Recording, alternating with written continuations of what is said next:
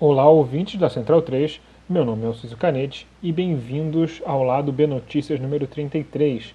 E desde já, peço desculpa pelo som terrível, mas quatro microfones falharam comigo hoje e foi o que sobrou.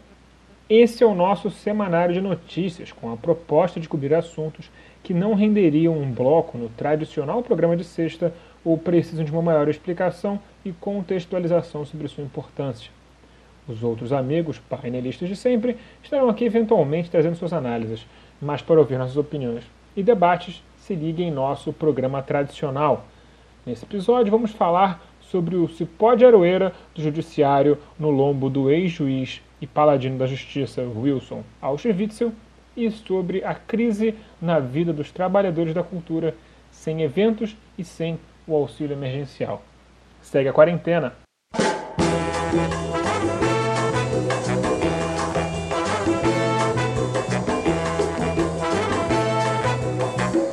Wilson Witzel é um fascista e um oportunista, e disso ninguém no lado B do Rio tem uma mísera sombra de dúvidas. Se colou a Bolsonaro com uma craca de navio e, combinado com a imagem de ex-juiz, se elegeu até com alguma facilidade, surfando no lava-jatismo. A questão, ao menos para ele, é que um facho oportunista só poderia ser uma pessoa muito ambiciosa, e, como Ícaro, Witzel ousou voar perto demais do Sol, que no caso dessa metáfora é o ego do Bolsonaro. Ao sonhar com a presidência da República e com a Secretaria-Geral da ONU, passou a se descolar do discurso de Bolsonaro, se tornando uma espécie de fascista independente.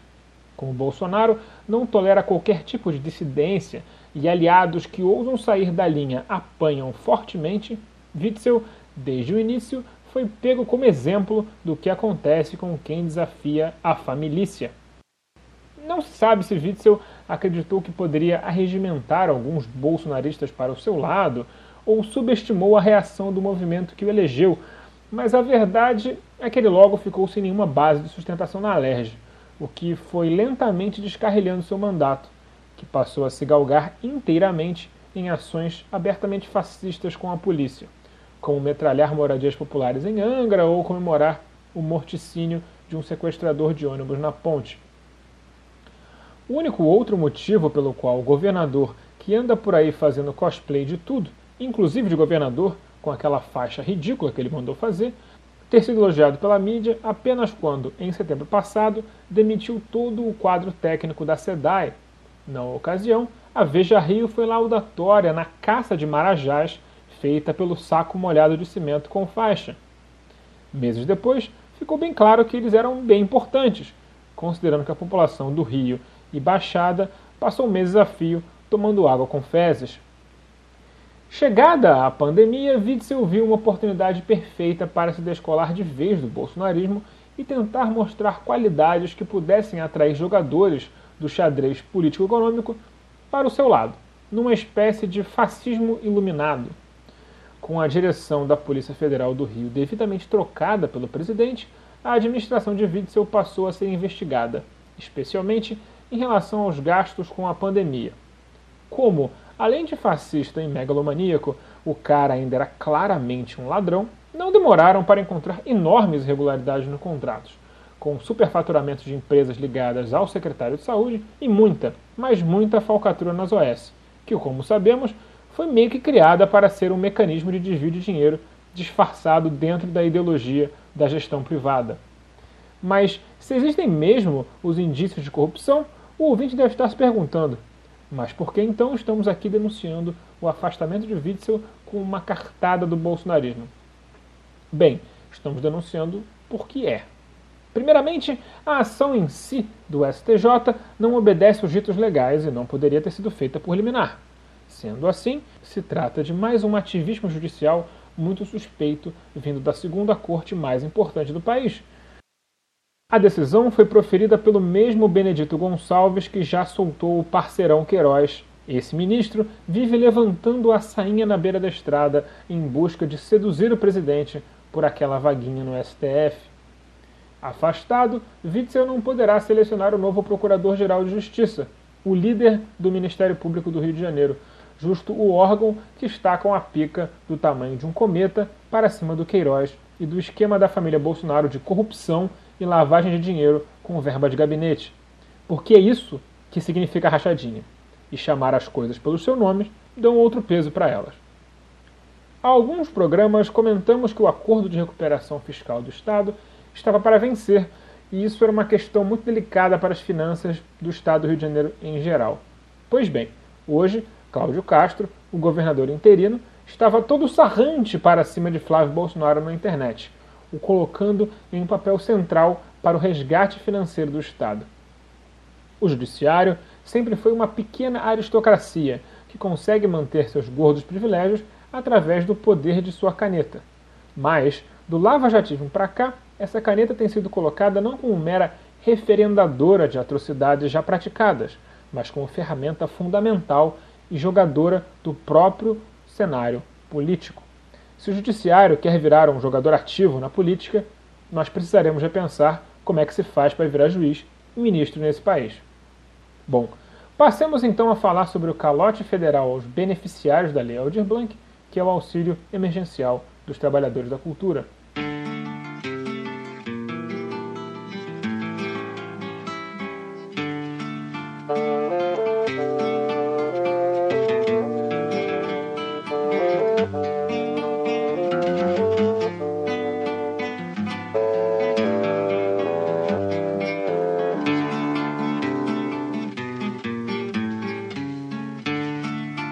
Lado B do Rio é produzido com a ajuda financeira de nosso financiamento coletivo no Padrim.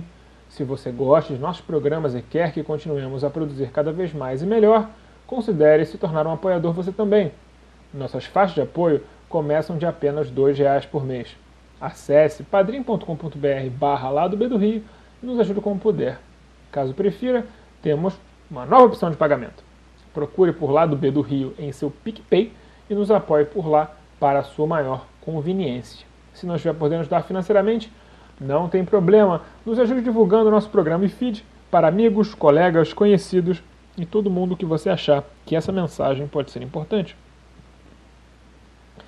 Se tem um setor da economia que não irá retomar suas atividades tão cedo, é o de trabalhadores da cultura.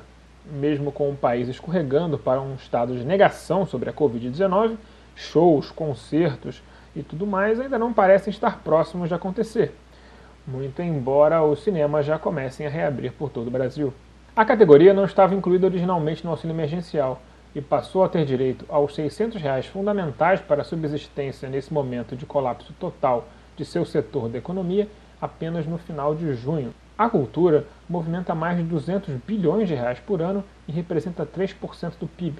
Não é pouca coisa e não estamos falando de pouca gente. A Lei 14.017, ela colocou os profissionais da cultura dentro do auxílio emergencial. Mas mesmo quem se enquadra no critério da lei não está recebendo o dinheiro com a frequência adequada. O repasse foi mal feito, os cadastros estão estranhos, as pessoas não estão recebendo o dinheiro. Os grandes artistas sentiram um pouco, mas conseguem se manter sem grandes problemas.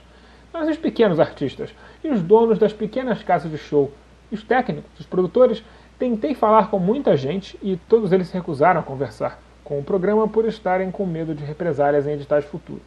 Mas o Leonardo Rocha, funcionário da UERJ, ele topou. Ele foi o responsável pela técnica de nosso episódio ao vivo no auditório da UERJ e vai contar em detalhes o que ele vê seus amigos e colegas passarem nesse momento. Salve lado B, salve ouvinte. É, eu sou profissional da, da cultura, trabalho com shows, é, espetáculos, audiovisual, gravação de podcasts também. E é, assim, a gente, antes de falar da situação atual dos profissionais da cultura na pandemia, durante a pandemia, a gente tem que é, contextualizar como era antes da pandemia, é, somos uma classe profissional completamente precarizada em suas relações de trabalho, é, porque a gente hum, assim muito difícil você conseguir encontrar alguém que tenha um contrato de trabalho é, é, assim sendo respeitado, sendo cumprido. As poucas pessoas que têm contratos de trabalho, em geral, são anotadas de outra maneira na carteira, como auxiliar de serviços gerais, pagando abaixo do piso, que, que é o piso da categoria. Enfim, é uma, uma, uma situação muito ruim. As pessoas nunca tiveram os direitos é, básicos, né, como é, salário mínimo, é, férias, décimo terceiro, sei lá, licença médica, e, e é uma profissão em que você está sempre exposto a determinados riscos. Então, a gente se você se acidenta no trabalho num dia, o que é uma coisa completamente é, é, crível de acontecer, você simplesmente fica com, com as mãos é, travadas e não pode trabalhar. E aí a gente não recebe nada, nenhum tipo de, de, de, de auxílio nunca. E além disso, a gente ainda estava numa situação de, de forçação de barra para uma pejotização desde, o, desde a criação do MEI, né? do microempreendedor individual, a gente tem sido forçado cada vez mais a trabalhar como pessoa jurídica, né? Aquela manobra é, ridícula que, que, que as, os contratantes fazem para é, se isentarem de qualquer, quaisquer responsabilidades é, trabalhistas, né? Encargos, enfim, mesmo, mesmo sendo caracterizado o vínculo de trabalho, né? É, isso é sempre desrespeitado. É, então, é, nós, no momento, agora, isso antes, agora durante a pandemia, a gente está ainda mais é, fragilizado e vulnerável. Porque, é, bom, o auxílio emergencial do governo é um, um auxílio baixo e que esbarra num problema básico, que é a grande parte desses profissionais é, são profissionais de classe média baixa ou classe média. Então, existe uma série de limitações é, de tetos de, de renda das pessoas. Então, as pessoas que, que ganhavam é, dignamente antes, elas não têm direito a pegar é, o auxílio emergencial. Além disso, a gente tem a, a Lei Aldir Blanc, que aqui no Rio de Janeiro é, foi, foi aprovada em abril, mas aí o Crivella vetou e depois é, a Câmara conseguiu derrubar o veto do Crivella, mas o Crivella ainda não implantou. Então, e aí uma série de burocracias, cadastros, um monte de link, e aí tem aqueles problemas de roubo de dados de WhatsApp, né, de mandar é, uns links falsos, as pessoas se cadastram, perdem seus dados, não, não tem orientação oficial de como se proceder exatamente. É, então, as, as, pessoas não estão sabendo o que fazer. As pessoas estão realmente passando fome, sabe? As pessoas estão passando necessidades extremas. É, pessoas que, de uma hora para outra, né? Pessoas que sempre tiveram in, instabilidade na profissão, de uma hora para outra tem que é, dar um jeito de botar a renda em casa, porque os benefícios que, o governo, que os governos é, os auxílios que estão sendo dispostos é, não estão sendo possíveis de ser pagos para essas pessoas. A gente aí na prefeitura ainda tem o programa da renda carioca, que segue é, sem, sem ter sido posto em prática é, propriamente. É, e também quem recebeu o benefício do governo, ele só inteira mais um pouco para virar um salário mínimo do que para quem recebeu o benefício do governo federal, né, da Caixa.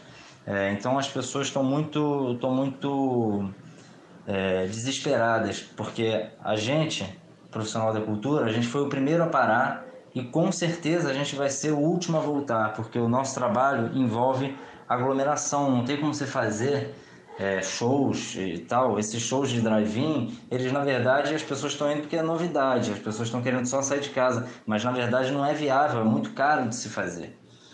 Então a situação é desesperadora para todos nós. A situação desses profissionais é absolutamente desesperadora e parece que a solução do poder público para eles será forçá-los a arriscar a vida em uma abertura irresponsável que já demonstra estar fazendo água.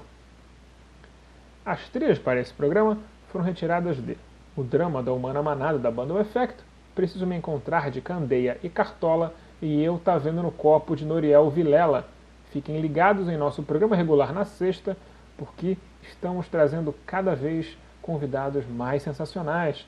Não percam!